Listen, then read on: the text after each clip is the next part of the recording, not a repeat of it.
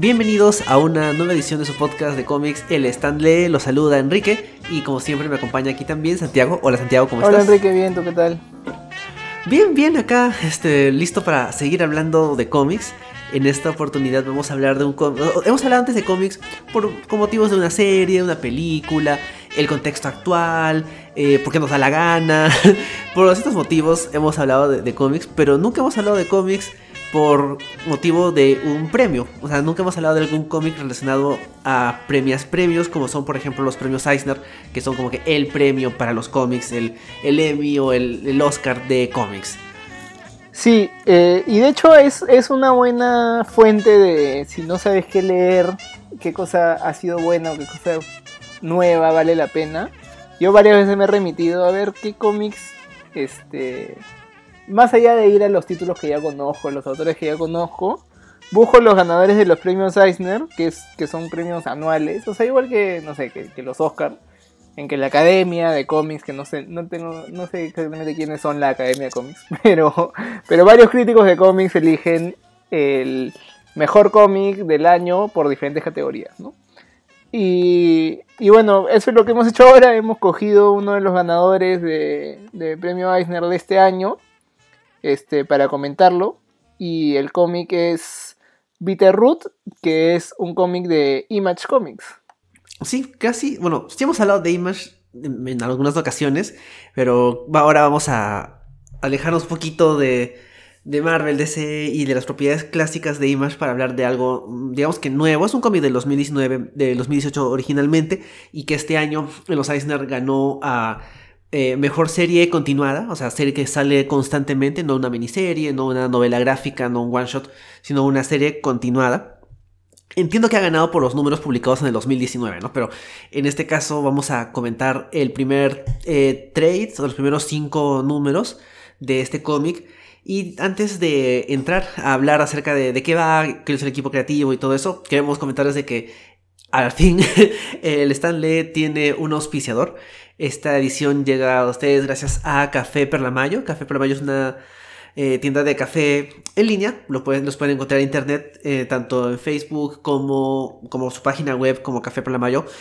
Y pueden ahí adquirir café. Y han sido muy, lo, muy generosos de mandarnos, bueno, mandarme a mí un, un, kilo de café para, para probar. Y bueno, pueden apoyar también al podcast comprando café en la página de Café Perlamayo o contactándolos a través de su página en Facebook. Sí, Perlamayo nos ha brindado un código para que ustedes que escuchan este podcast puedan adquirir el café más barato. O sea, tienen 15% de descuento si usan el código SLE5, o sea, SLEE5 del stand LE y 5 porque sí. Este, y con ese código van a tener 15% de descuento en, su compra de café y así apoyar al podcast y apoyar al café que es café orgánico peruano y tener buen café. Entonces pueden hacer el pedido por su página, por, su página web, por su página de Facebook, por WhatsApp, simplemente buscan Café Perlamayo, les dicen, hola, quiero comprar tanto café de tal tipo y tengo este código del Stanley, repito, SLEE5, SL, SLE5, y con eso van a tener 15% de descuento en su compra. Sí, exacto, así que así pueden apoyarnos a nosotros. Antes de entrar ya a detalle del podcast, les recordamos que pueden encontrar las ediciones anteriores de El Stanley en Spotify, en Evox, en Anchor, en Apple Podcast, en Google Podcast y pueden encontrarnos en redes sociales en Instagram como El Stanley Podcast. Así que ahí pueden, pueden buscarnos, pueden ver lo que hemos ido comentando, lo que hemos ido posteando y escuchar las ediciones anteriores. Y ya después de esa introducción, eh, Santiago, yo te pregunto, ¿de qué trata Bitterroot? Bueno, Bitterroot, este, este volumen se llama Family Business, este arco que son los primeros cinco números de la serie Bitterroot.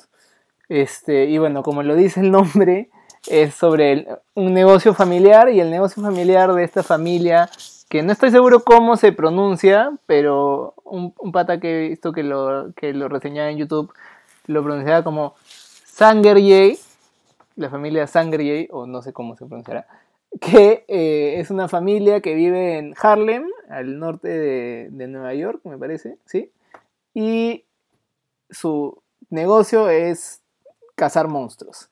No estoy seguro cómo ganan plata así, pero la cosa es que a lo que se dedica esa familia es a cazar monstruos, unos, unos monstruos este, que como poseen a las personas con, no sé, malas, por así decirlo, no, con, algo malo. Eh, y esta familia se dedica a atraparlos, curarlos y, volver a, a saltar a las personas, ¿no? Entonces son como cazadores de monstruos en, en, Harlem, pero en Harlem de 1920. O sea, no es como que ahorita, sino hace 100 años cuando, bueno, había más injusticia social y racial. Entonces, esta que es una familia de afrodescendientes, afroamericanos, se encuentra más allá de con los monstruos eh, sobrenaturales, eh, con también los monstruos que conocemos que son el, racismo, ¿no? Las personas racistas. Exacto, sí, de hecho, o sea, el cómic ya tiene unos años, pero por algunos elementos del cómic mismo es bastante apropiado en este contexto. Eh, los creadores son eh, David Walker, Chuck Brown y Sanford Green. Walker y Brown son los guionistas, Sanford Green es el artista y también es colorista. Y aparte también, eh, también tiene colores de Rico Renzi, que también es otro colorista bastante conocido.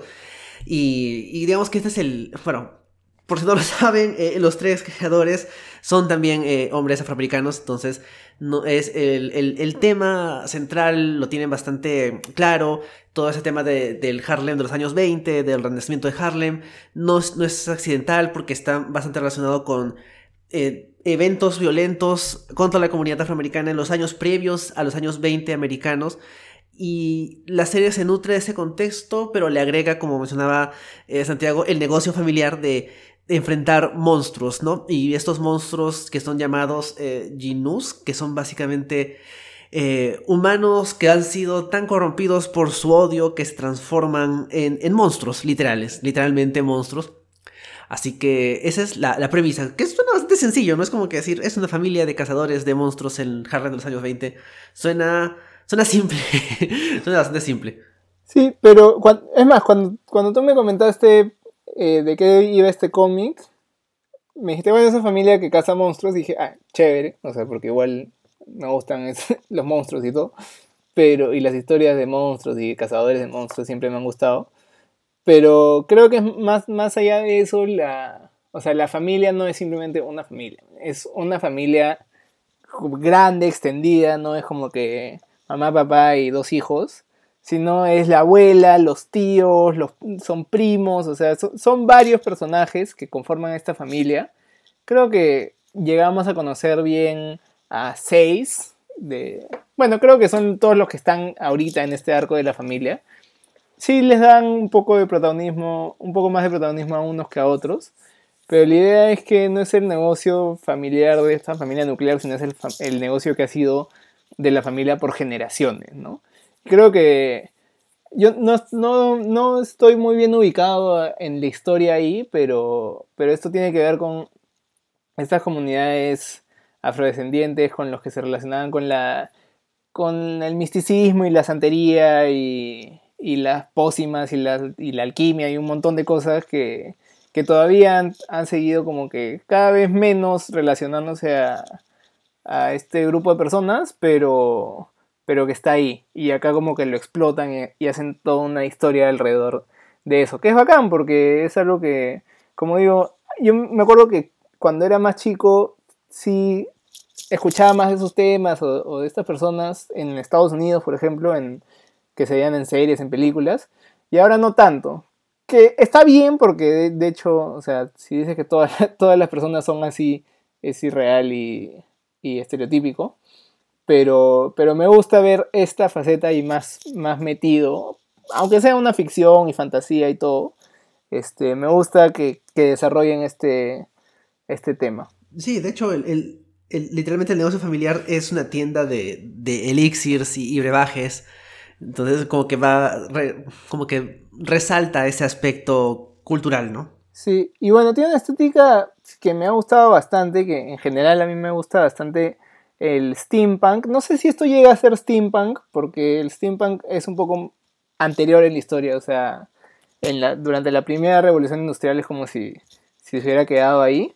Pero sí es como, o sea, acá todavía no está tan desarrollada la industria eléctrica y nada. Entonces, todas las cosas que, que tienen, las armas y todo, son unas cosas bien exageradas, grandes, con tubos y, vidrio y cobre y cosas bien chéveres y, bueno, los, los, colores y todo, que le dan una estética bastante interesante al cómic y, y, bueno, y, que aportan un montón a esta historia de, de, algo sobrenatural con lo que, o sea, que juegan con, con estas cosas místicas, ¿no?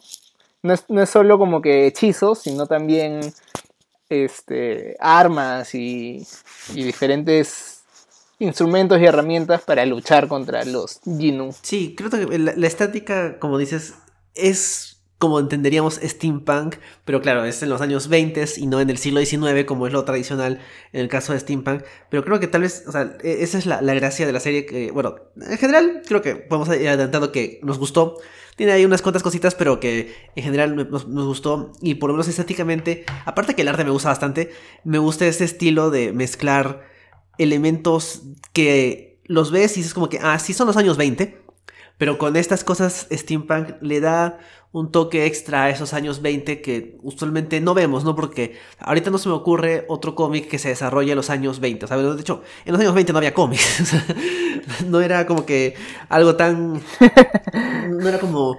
No es como los años 40, siempre el tema de la Segunda Guerra Mundial está siempre muy asociado a los cómics, pero la parte post Primera Guerra Mundial no tanto.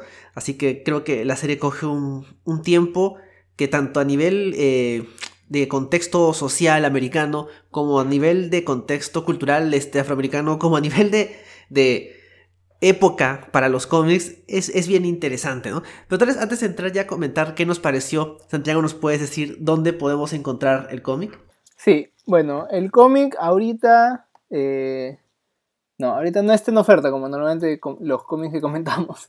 Pero eh, lo pueden encontrar como siempre en, en Amazon. Este es el primer volumen el primer arco que son del, 1 al 5. Y en Amazon está en el trade paperback. O sea, solo hay el, tomo de tapa blanda a 15 dólares. Que es lo justo por 5 números. Creo que es más o menos la, el promedio. 3 dólares por número. Y si quieren leerlo en digital, está en, en Kindle y Comixology eh, a 10 dólares 41. O sea, un poco menos.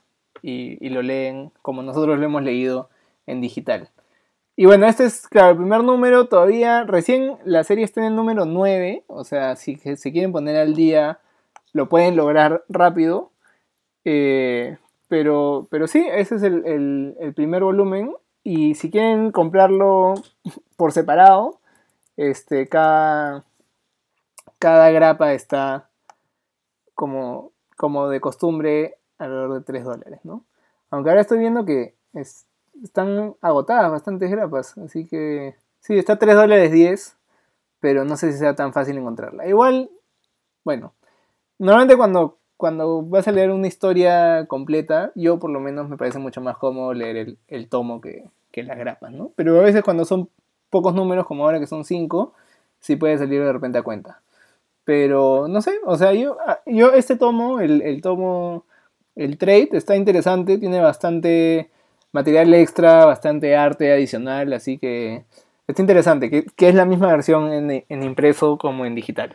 Ah, justamente eso iba a consultar. O sea, el, cómic tiene cada número. Yo lo he leído eh, en, grapas, ¿no? En, en, issues individuales. Y cada número al final tiene dos a tres, hasta cuatro páginas de ensayos, de artículos sobre eh, temas acerca de historia o cultura afroamericana.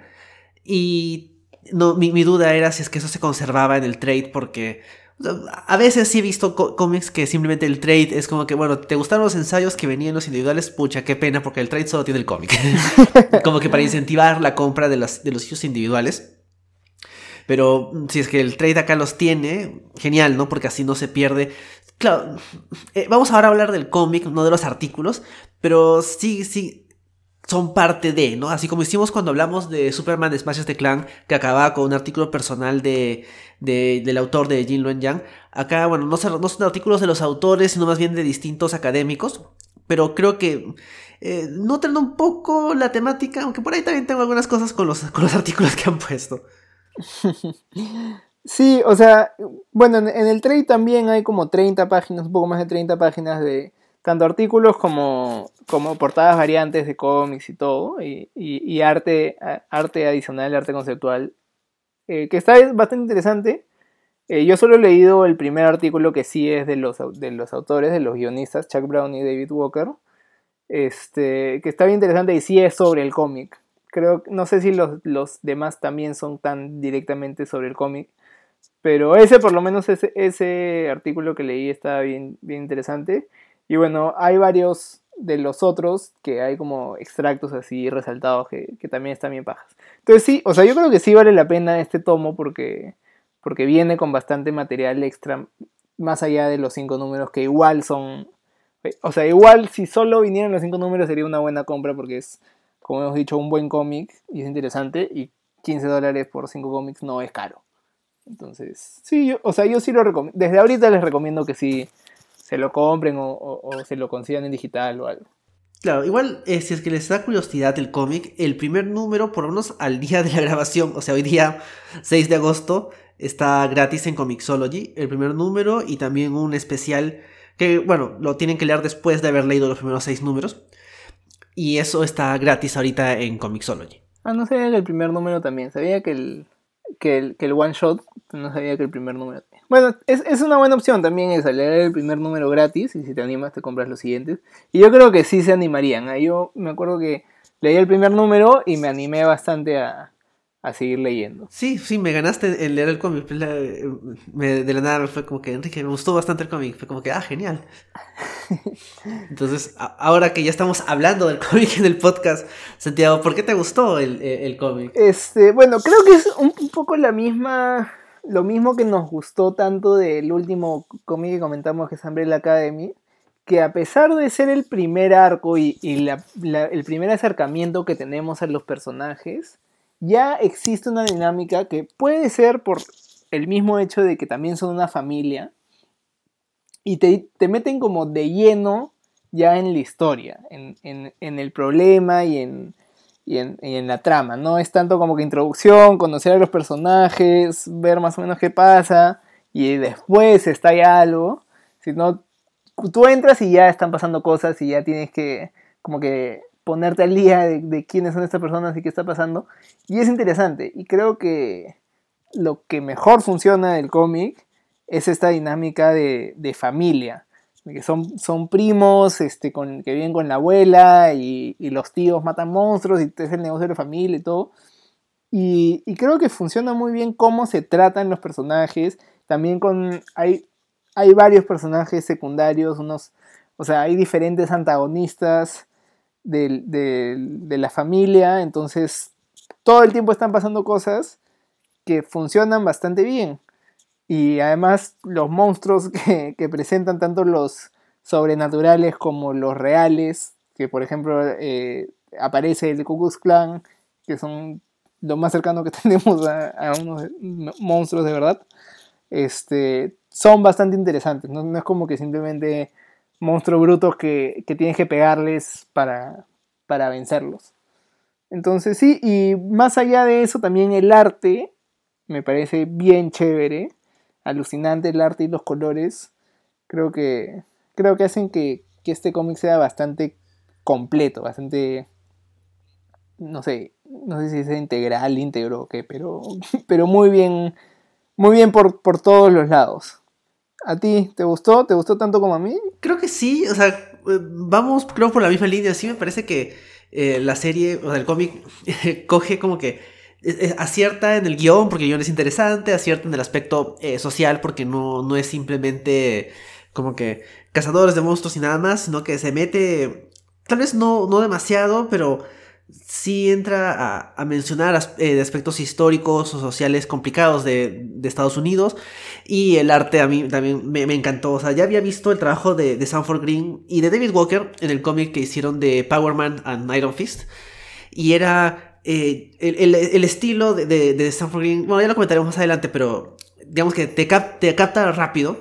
Acá en el cómic los colores, el estilo, incluso ni siquiera solo, ni siquiera no solo el aspecto del arte en sí mismo, sino del estilo de los, de los protagonistas, como ya, ya habíamos mencionado un poco del aspecto steampunk, todo eso mezclado con el guion que me parece bastante bueno, hace que, me parezca un, muy buen cómic. O sea, yo veo la lista de los otros nominados al, al Eisner este año estaba este Criminal de Drew Baker y Sam Phillips, eh, Daredevil de Chip Zdarsky y Marco Checheto, Immortal Hulk de Ali Wing y Joe Bennett, que de hecho, o sea, si hubiera ganado alguno de los de Marvel, me hubiera facilitado un poco las cosas porque son cómics que ya he leído, o, mejor dicho, son los... Immortal Hulk para mí ahorita es el mejor cómic de Marvel y Daredevil de Chip Zdarsky es el segundo mejor, así que que le haya ganado a esos dos es como que ya, entonces sí tengo que leer Bitterroot, porque así había escuchado del cómic, pero no, no lo había leído. y, qué bueno que, aprovechamos esto para, para leerlo porque sí me ha gustado, sí me gustaría leer lo que sigue. Tengo por ahí algunos problemas con, la trama, con algunos detalles de los personajes, pero en general creo que es bastante recomendable porque sacas mucho de este cómic. O sea, son cinco números. No es que haya habido demasiadas complejidades en la trama, es como que los buenos tienen que pelear contra los malos y al final pelean y les ganan y ya, es súper simple. Pero todo lo que está ahí y, cómo lo presentan es donde el cómic como que eh, ahí gana un montón y, lo, y sí me parece bastante recomendable. Sí, y creo que, o sea, justo el, premio que ha ganado es, o sea, es el, como, es justo que se lo haya ganado, porque se ha ganado el premio de mejor serie continuada. Y creo que ahí es donde podemos ver de repente que quizás la historia en sí de estos cinco números no es que como, como historia independiente de otra, de otra historia como más grande sea lo mejor, pero funciona muy bien como, como el comienzo para una serie que va a seguir. Porque son, o sea, son cinco números pasando un montón de cosas, pero cuando termina el quinto, sabes que van a seguir pasando cosas interesantes y, y como se cerró el capítulo, por así decirlo, pero no se ha terminado la historia. Entonces, creo que si, quieres leerlo de repente como novela gráfica independiente y solo leer estos cinco números, quizás no va a funcionar tan bien, pero sí funciona muy bien para que para interesante, interesarte en seguir leyendo cuando, cuando salga, que ha estado saliendo una vez al mes y bueno, ahora por, la pandemia se ha retrasado un poco, pero, pero para cada mes ir y, buscar el siguiente número e, e interesarte por, la serie. Creo que eso es lo que, lo que funciona muy bien. Es verdad, yo creo que a veces acá en el podcast em, comentamos mucho, o sea, ya sea arcos cerrados, como por ejemplo la, vez pasada, cuando hablemos de Umbrella Academy, este, Apocalypse Suite, que es como que se llama Apocalypse Suite por algo, no es como que son esos números y nada más. O hablamos de historias cerradas, como por ejemplo este, Superman Smashes the Clan, que simplemente esas, esos tres números y nunca más, ese universo de Superman ya no, no existe más.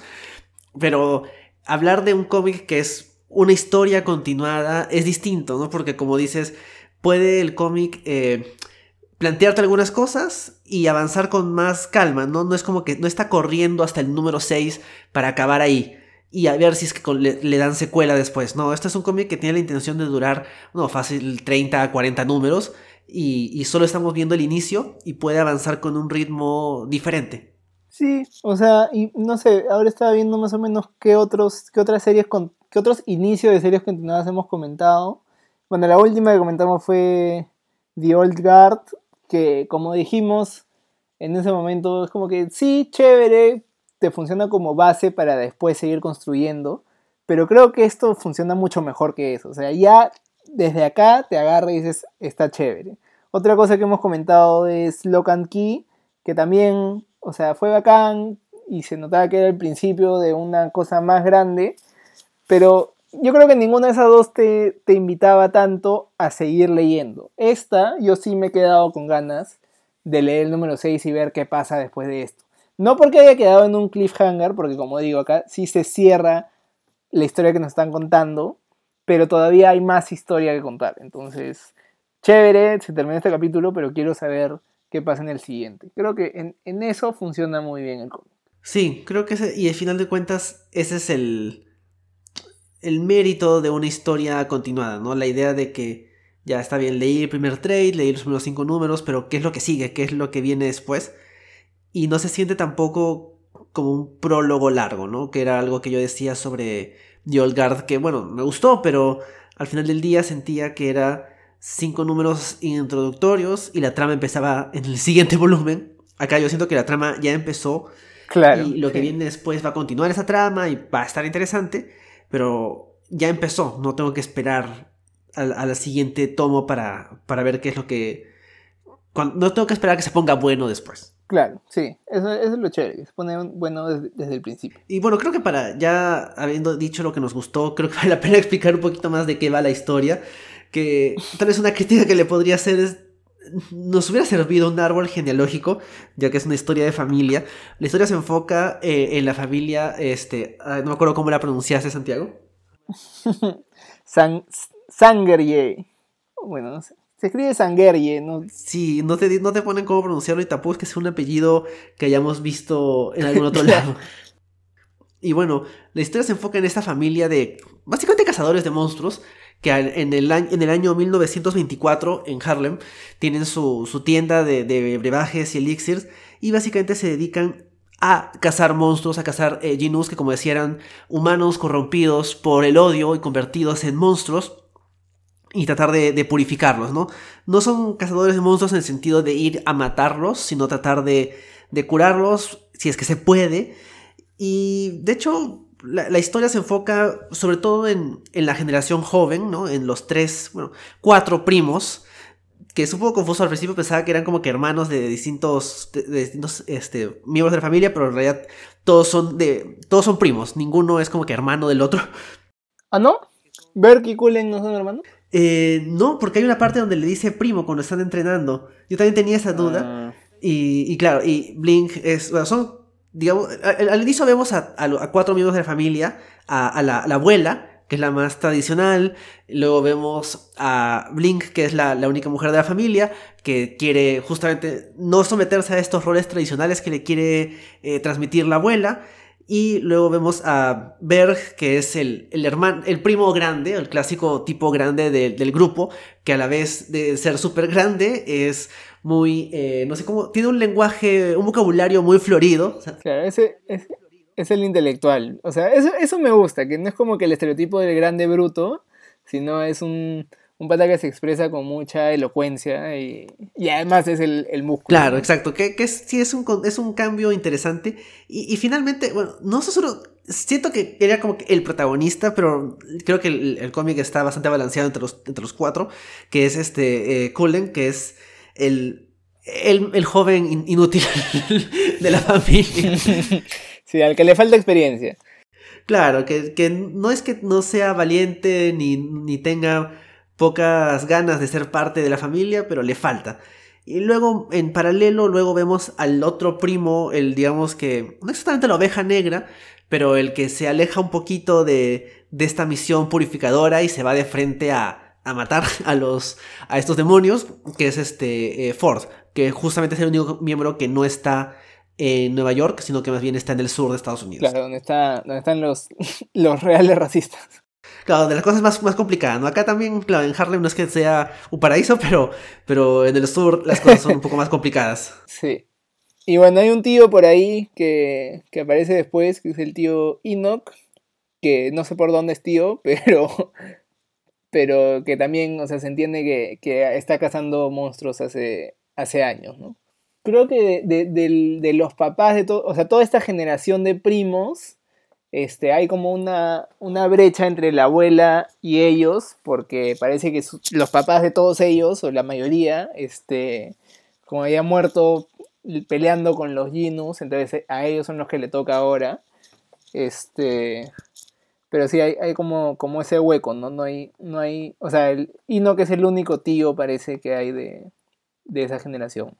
Sí, que cierto, es, siento que sale hacia el final y hay algo ahí de, que por su culpa, o de que él es culpable de esto, pero sí es, es una idea interesante de cómo hay ese vacío, ¿no? La, generación joven y la generación vieja, pero los papás están ausentes. Claro, al final del cómic aparece uno, la mamá de, de Blink, pero es la única, ¿no? El, resto, el papá de, de, Ford, el papá de Berg, el papá de Cullen, no, no son parte de la historia y no te dan mucha información de qué les pasó, pero claro, asumes lo peor.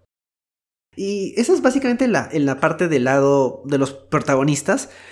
Y la, trama, básicamente el conflicto central es la aparición de esto, eh, unos villanos en, en este espacio en, en, Harlem de los años 20, que a diferencia de los monstruos regulares que vemos, que son personas consumidas por el odio, Aquí estos villanos no son eh, miembros del Ku Klan o policías racistas, sino son también otras personas afroamericanas que también han sido víctimas del racismo, pero que tienen una perspectiva distinta de esto a la familia protagonista. Que, bueno, ahorita no me acuerdo el nombre de los dos personajes, pero básicamente son dos sobrevivientes de la masacre de Tulsa, que si no están familiarizados con lo que es, pueden ver el piloto de Watchmen porque ahí te lo explica muy bien.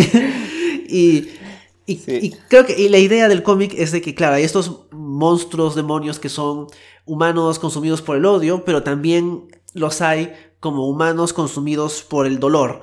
Y, esa es como que una variante nueva que no han visto, que no ha visto la familia. Sí, estos, o sea, yo no, no sé muy bien, parece que también, no sé si también son cazadores de monstruos o qué, pero son, bueno, son estos personajes, son el Doctor Sylvester y Miss Nightsdale. Son como una pareja, no sé si son pareja como emocional, pero son sobrevivientes de, la masacre de Tulsa y de, y de enfrentarse a, monstruos.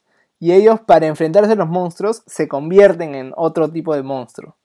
Entonces, y, parece que más allá de querer eliminar a todos los Yinu, que es totalmente comprensible, dicho sea de paso, este, tienen un, un problema con, con los Angeri.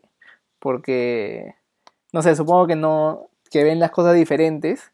Este, y, bueno, también hay, hay, un complejo mesiánico ahí del doctor Sylvester que, él, que en un momento ya se cree que es un ángel y que él va a ponerle fin a los Gino, eh, o a los monstruos en general, a las personas llenas de odio acá en la Tierra, ¿no? Y entonces, o sea, eso también resulta peligroso y, y por eso terminan siendo otros enemigos de, la familia Sangeri.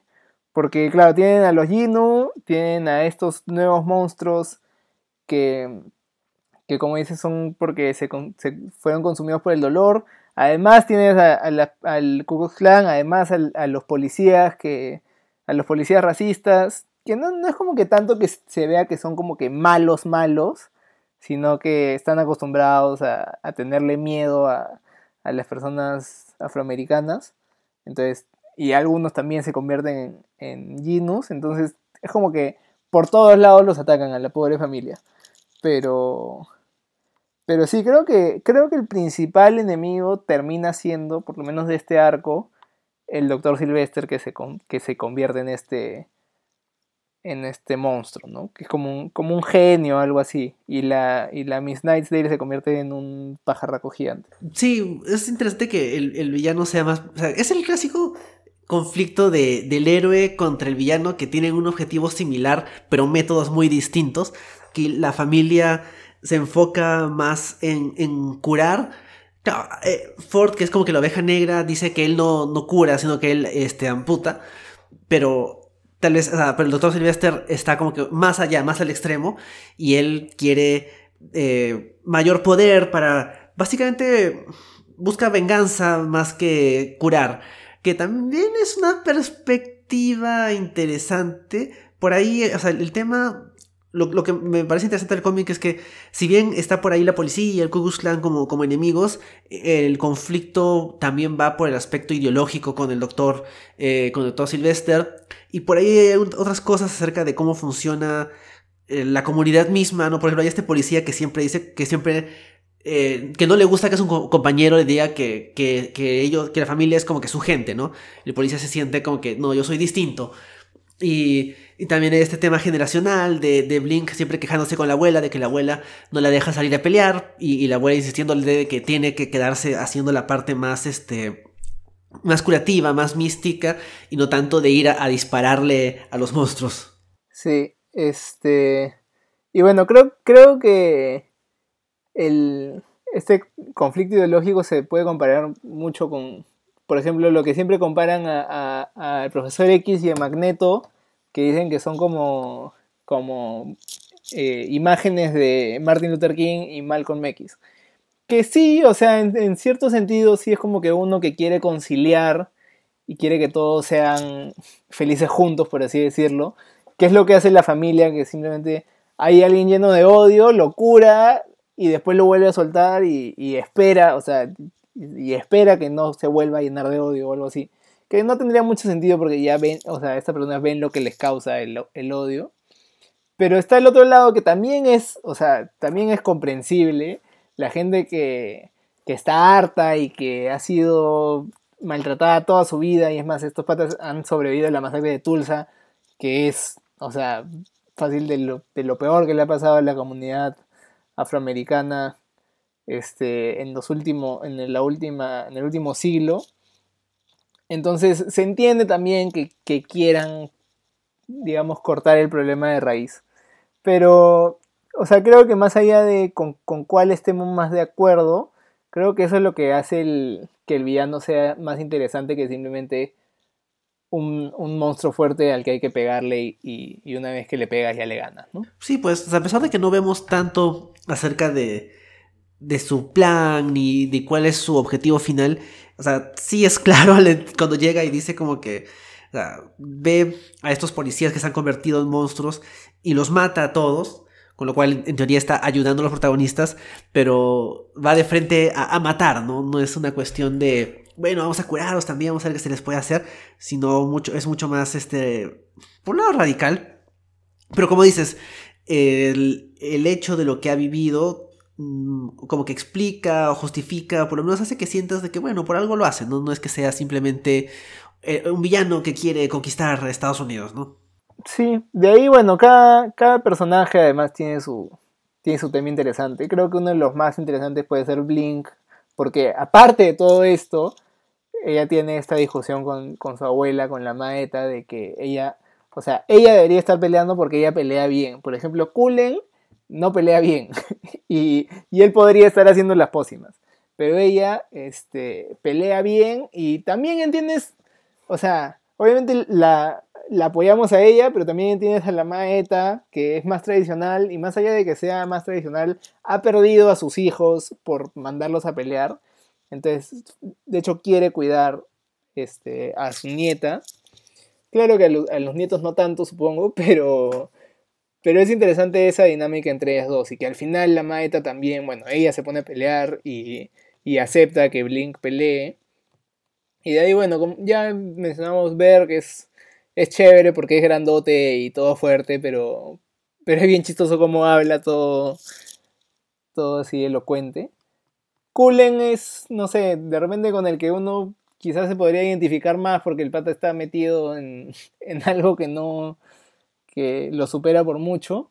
Pero mi personaje favorito de, de, todos, no sé si es un poco este, sencillo, pero es Ford, que me parece el, o sea, el tipo rudo es el, renegado, el que ya no, ya no aguanta más.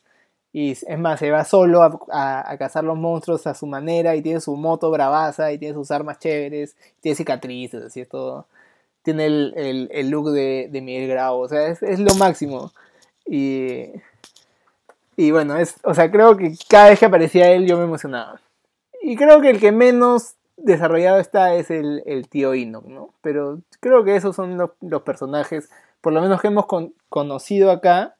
Creo que es chévere también que, o sea, lo que comentábamos, nos hubiera gustado un árbol genealógico. A mí me hubiera encantado porque estoy medio perdido en quién es quién.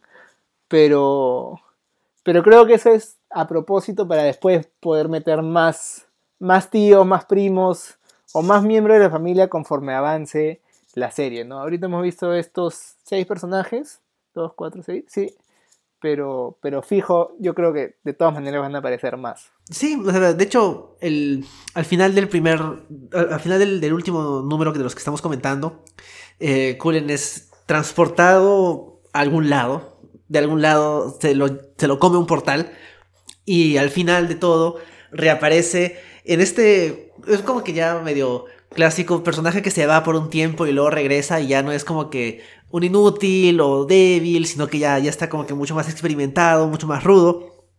Tiene un cambio bastante radical de look y reaparece junto con, la, con su tía, la mamá de, de Blink, para seguir peleando contra, contra el doctor Sylvester. Y como que ya te promete de que va a pasar más cosas con él. Y que la familia no es, o sea, esta idea de, uy, se murieron todos los de la generación de los papás, no es tan cierto, ¿no? Hay algo más ahí. Yo también creo que es intencional esto de no darte un, no darte un árbol genealógico que te facilite un poco identificar la relación entre los personajes. Más allá de que entre ellos se mencionan, se denominan como que sí, primo, o tú, primo, o, mencionan que Ino, que es el tío, es el único al que se refieren como, como tío. No hay mucho detalle acerca de las relaciones, pero creo que es intencional porque sientes de que hay más, ¿no? O sea, no es, no es todo lo que estás viendo acá. Sí, este, por eso creo que tiene, tiene para crecer este cómic. Eh, y creo que, bueno, con eso podemos cerrar un poco la, trama y los personajes. Podemos pasar a hablar del arte.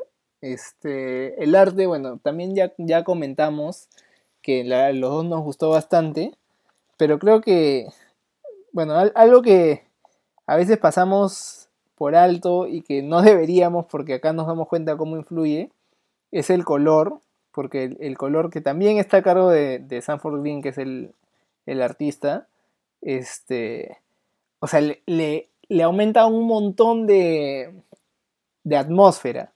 Creo que, o sea, tú ves los colores nomás, yo estoy pasando ahorita las páginas y ni siquiera me fijo en, el arte, sino en los tonos de, las páginas y le da bastante atmósfera, bastante ambiente a la historia y creo que juega bastante con estos colores dorado, verde, morado, que, o sea, relacionamos quizás a lo, a lo fantástico, a lo sobrenatural o incluso a lo, a lo antiguo también. Entonces creo que combina muy bien y con y bueno y, y, el arte ya hemos dicho también es alucinante ¿no? entonces creo que más o sea no solo es que sea una buena historia que esté bien contada como narrativamente sino aprovecha el, recurso del cómic de de, del arte, de, la ilustración y bueno, y, de la organización de viñetas y todo, creo que, por eso creo que es un, un buen, un justo merecedor del premio Eisner. Sí, a veces los artistas son como que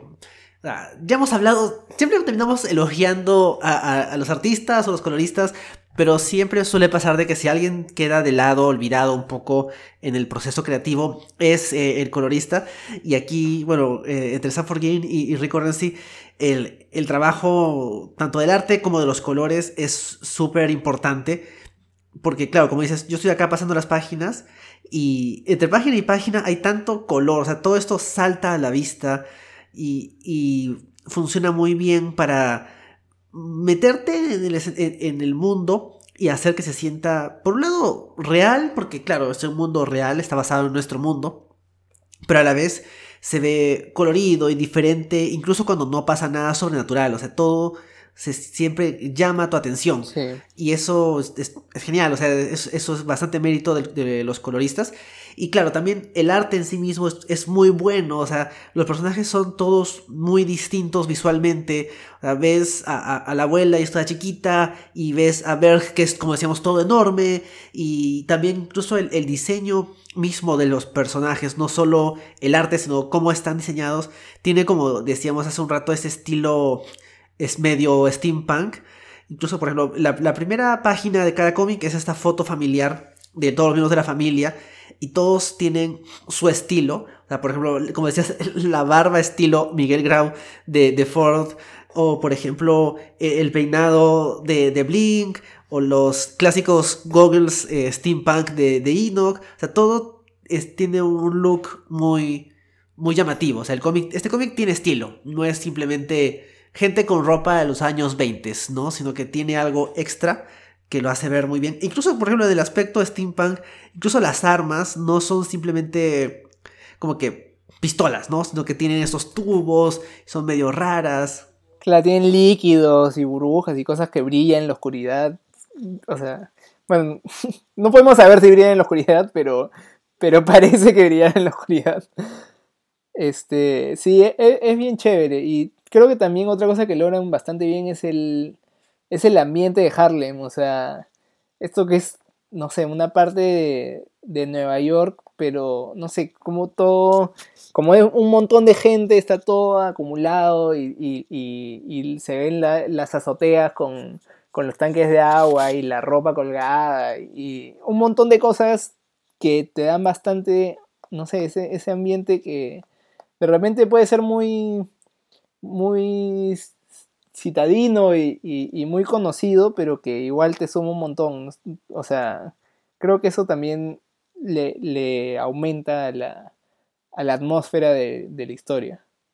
Sí, sí, aumenta bastante a la atmósfera y hace que se sienta como que te sientas no, no, exactamente en Harlem, porque sí se siente bastante caricaturesco, porque el estilo del dibujo lo es, es un poco exagerado. Sí.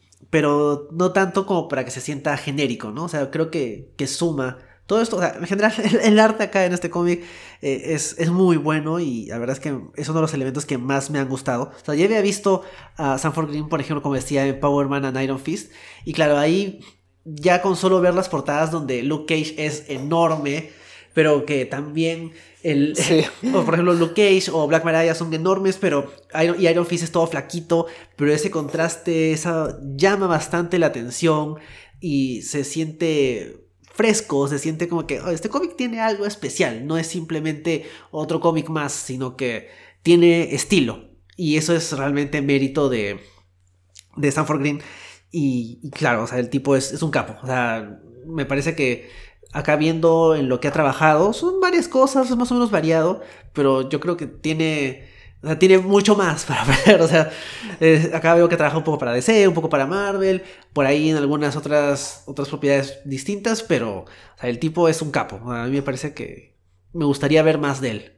Sí, incluso este, a mí que siempre me, me gusta eh, las portadas y el arte de las portadas y las portadas variantes, me ha gustado, por ejemplo, en este tomo hay un montón de portadas variantes, ¿ves? Tanto en los cómics como al final, este, varias versiones de la portada. Y me pueden parecer, alucinantes varias, porque hay de, bueno, de, grandes artistas. Pero cuando llegas a la, a la oficial, a la hecha por Sanford Green, dices, pues esta tiene mucho más sentido. O sea, ahí te das cuenta que, que, que no, no solo es como que quien dibuja mejor, sino que el estilo el estilo eh, importa bastante y acá lo que mejor cuadra con, la historia y con el ambiente y todo, también es porque es construido por él mismo, ¿no? Pero las portadas de Sanford Green me, me, parecen mucho más chéveres, mucho más como que ah, esto es Bitterroot que, que el resto. Que también son bravasas, pero creo que no, no cuadran tan bien. Sí, yo también creo que, o sea, las portadas, me gusta que sea como que una de cada personaje y que por lo menos, por ejemplo, estos primeros cinco números es el personaje peleando con monstruos y un fondo medio verde. Y a partir del segundo tomo es el, mismo concepto, pero el fondo medio naranja. o sea, es. No, es muy distinto, pero creo que, funciona como que para que lo identifiques. Como que el primer volumen son estas cinco y el segundo volumen son estas otras cinco. Sí, me parece, me parece chévere. O sea, si, si, si coleccionas las grapas, se ve bacán como que, que vaya cambiando de color por, por arco. Claro, y no sé si es que serán, no, no lo veo aquí bien, pero creo que son como eh, portadas que se unen, los cinco números, para hacer como que un, una ah, portadota. Podría ser. No creo que sí, porque acá viendo cómo termina la primera y empieza la segunda, sí creo que conectan. Podría ser, no, no me queda claro porque, claro, tampoco tengo cómo verlas seguidas, pero, pero creo que sí, ¿eh? puede ser. Además tienen todos estos, estos monstruos de fondo que es como más o menos similar, entonces podría ser. Sí, yo creo que sí. Bueno, no, tenemos los cómics en físico como para poder hacerla, ponerlo así en, eh, seguido, todo grande, pero sospecho que sí se puede. Y de hecho, acá viendo, ahorita en Comisology cada número está a un dólar. O sea, de los primeros cinco. Así que aprovechen. Sí, y de ahí bueno, no sé si, si hay algo más que comentar sobre esta historia o pasamos a las recomendaciones. Bueno, claro, el, elemento extra, como decía hace un rato, es que hay a final de cada cómic un pequeño, pequeños ensayos académicos acerca de la cultura afroamericana. Y son bastante interesantes, son de bastantes cosas que yo, por ejemplo, no sabía sobre, sobre Estados Unidos. Y creo que ayudan a ponerte en contexto, a entender un poco más cómo funcionaba Harlem o cómo algunos de los problemas que aún sufre la comunidad afroamericana en Estados Unidos.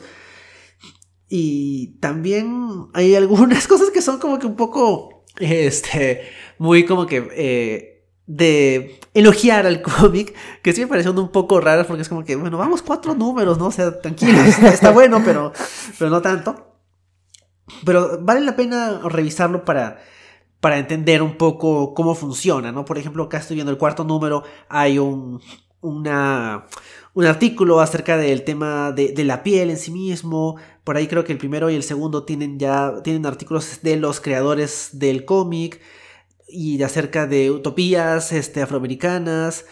Es bastante interesante, o sea, yo sí creo que vale la pena revisarlo, aunque tal vez sí es como que, claro, son, no es que, o sea, son cortos, pero claro, es bastante texto, sobre todo en los primeros dos, pero creo que vale la pena eh, leerlo porque da más información para el contexto, o sea, creo que eso es bueno como decíamos cuando... O sea, no es tan personal porque no es solo de los autores, no es como cuando hablábamos en Superman Smash de Clan, pero creo que ayuda, o sea, creo que de todos modos es parte de la, de la experiencia de leer un cómic de este tipo. Y, eso, no sé si es que hay algo más que quieras comentar, Santiago. Sí, no, o sea, solo de, ese, el, bueno, en la versión que yo tengo, el primer texto es de, de los autores y, en verdad me encantó. Creo que quiero leerles un poco. Este, no leerles todo porque es igual un poco largo, pero habla, bueno ya, les resumo que habla un poco de que como cuando alguien se encuentra con cosas en la vida que le pasan que, que son malas, se pregunta por qué, por qué pasa esto, y, y muchas veces lo relacionamos de frente como que es, es, el demonio, ¿no? Esto es lo que dice, es, that ain't nothing but the devil, o sea, eso tiene que ser el demonio. Y dice que de ahí nace el, el horror de, preguntarte por qué pasan las cosas. Entonces, eh, dice que en este cómic lo que han tratado es de como personificar ese, ese demonio, ese horror en, en los monstruos, en los Yinu, por ejemplo, pero que lo que más da miedo es el horror real, que es el racismo, que es un monstruo ignorante, este, malvado y, y que y que ha estado en la historia de la humanidad en, en, el pasado, en el presente y que lamentablemente va a seguir en el futuro. Entonces lo que hace el eh, Bitterroot es agarrar este monstruo y darle una cara y un, un cuerpo con el que te puedas, al, que puedas vencer. Y, y, eso es lo que representa la familia Sangerye, que es combatir con este mal y extinguirlo pero que el monstruo en verdad sale del, del racismo, la intolerancia y el, y el odio. Entonces, este. Sí, creo que es una, una reflexión interesante eh, y un buen, buen resumen de, de qué va este cómic. Porque no es solo monstruos, no es solo racismo, sino es como un poco eh, juntar esto. Que es también de repente lo que, lo que vimos en Superman Smash de Clan. Es como darle una cara al racismo a, a quien para identificarlo y saber que son los malos pero no sé, yo creo que también hay que estar atentos en, el día a día, en la vida real, para identificar a este monstruo que el problema, como dicen acá, es que se, se escabulle. Entonces, sí, me, me, pareció algo, algo bastante, bastante bacán eso, esas palabras de los autores. Sí, es una buena reflexión, sí, es verdad. Y creo que con eso podemos ir terminando esta edición. O sea, creo que ambos recomendamos el cómic y creo, bueno, yo he leído el, el, Red Summer Special, que es este one shot que salió con historias cortas, de los mismos guionistas, con Green en una de ellas como dibujante, pero el resto dibujadas por distintos artistas. Yo creo que vale la pena leerla después de haber leído estos cinco números, porque eh, te spoilea un poco, o sea, te muestra un poco qué fue de, de, de Cullen cuando fue absorbido por el portal. Te muestra también un poco el backstory de, por ejemplo, cada uno de ellos un poquito. Hay una parte en que o sea, la abuela era es, es, la, es, la, abuela, o sea, tiene sus años, y en los años 850 ella era una esclava que estaba escapando. Así que ella no es como que sí, la abuela y nada más, sino que ella ha vivido la parte de la esclavitud y es interesante su perspectiva ahí. Hay un número donde eh, te explican por qué este qué pasó en el, verano rojo, que en la vida real el verano rojo fue como que un verano, el verano de 1919, donde hubieron un montón de incidentes de violencia contra personas afroamericanas, pero acá es, es eso más monstruos. y también hay, hay, una parte interesante que creo que ayuda a que el mundo se amplíe un poco más, que es de eh, Blink con una amiga de ella, que es eh, asiática americana, eh, cazando monstruos. Que es como que, ah, o sea, no es, o sea, son, es esta familia, pero no son los únicos que ven a estos monstruos y que los enfrentan, ¿no? Sino que hay otras comunidades este, minoritarias en Estados Unidos que hacen lo mismo. Y eso como que te, te muestra que no es solo ellos. Incluso hasta la amiga de Blink le, les pone otro nombre. Que es interesante. O sea, creo que, que, con eso te va ampliando un poco el universo. Y claro, no he leído lo que sigue, pero creo que con, con ese one shot ya me dio curiosidad de seguir leyendo. Sí, o sea, ah, yo, yo también eh, creo que recomiendo el cómic y creo que voy a seguir leyéndolo. Eh, de hecho, voy a leer ese, ese one shot porque está gratis en Comixology. Y después, sí, sí me entusiasma ver lo que pasa después de esto. Eh, y bueno, este es, este es uno de los casos de que leo el cómic en digital y después me animo por comprarlo en físico porque creo que sí, sí vale la pena. Entonces, cuando, cuando se pueda, otra vez, lo buscaré, lo pediré para tenerlo y, poder palparlo que es algo que, que, me gusta mucho de los cómics. Sí, sí, pues de todos modos es como que eh, verlo digital no, no, es lo mismo, pero es como que lo que, lo que a lo que tenemos acceso ahorita. por cuestiones obvias y también por cuestiones económicas. Y también podría recomendar el trabajo de, David Walker y Sanford Green, como decía, en Power Man and Iron Fist. Creo que es uno de esos cómics de Marvel que les dieron una chance, les fue bien, luego no les siguió yendo tan bien y lo cancelaron. O sea, duró 15 números, que es poco, Claro, hay, algunos casos en los que no les va tan bien, como por ejemplo el otro trabajo significativo de David Walker en Marvel, que es Nighthawk, que tuvo seis números. Ya lo comenté, hice una pequeña reseña en el Instagram del podcast, que ahí sí, esto es como que medio buena onda. O Nighthawk es mucho más oscuro, mucho más violento, es claramente una reacción ante la violencia policial. En cambio, eh, Power Man and Iron Fist es más graciosón. Eh, Luke Cage habla de que ya no puede maldecir porque tiene, un porque tiene una hijita, así que tiene que como que improvisar maldiciones que son más PG. Eh, es, es, gracioso, es divertido y es, es un buen cómic, yo lo recomendaría. Claro, no diría como que es wow, lo máximo, pero, pero creo que es un buen trabajo. Y más bien al otro coautor que es este Chuck Brown, a él no lo conozco tanto. Sí, yo, yo tampoco creo que nunca había leído nada de, de este equipo. Por eso me ha gustado también, ha sido una, una, buena sorpresa. Pero de hecho voy a, voy a seguir su carrera con gran interés. Este, vamos a ver qué, qué pasa por ahí. Porque creo que Chuck Brown ha, trabajado en, en Punisher, ¿puede ser? Sí, en Punisher y en Black Panther. Entonces debe tener cosas por ahí interesantes.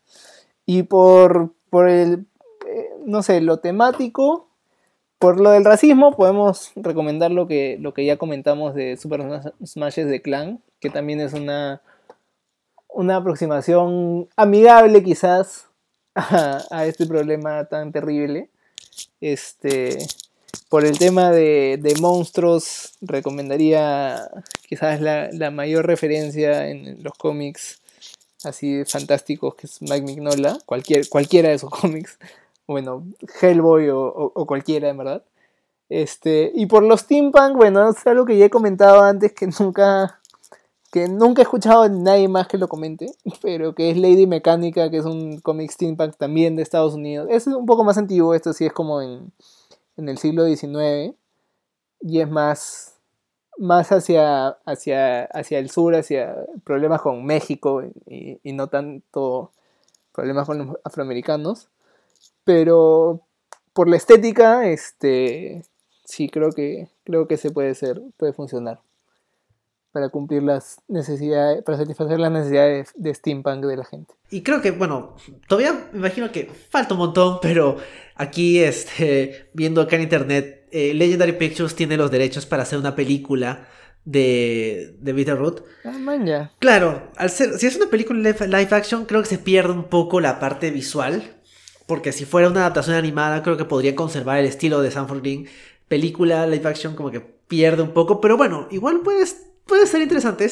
acá veo que la noticia es de marzo del 2019.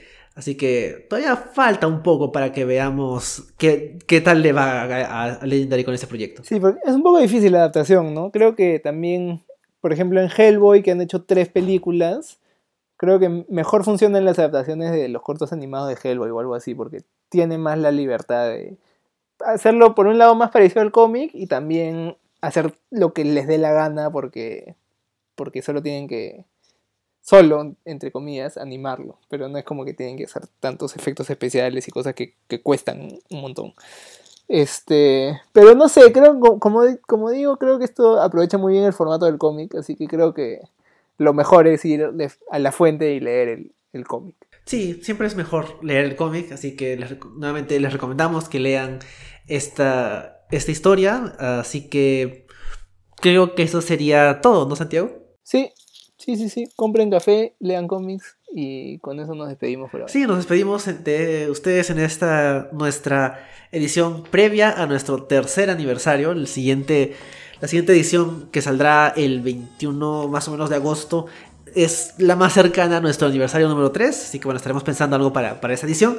Y como siempre pueden encontrarnos en Spotify, en Evox, en Anchor, en Apple Podcast, en Google Podcast y en redes sociales, en las redes sociales de Viqueados y también en Instagram como el Stanley Podcast.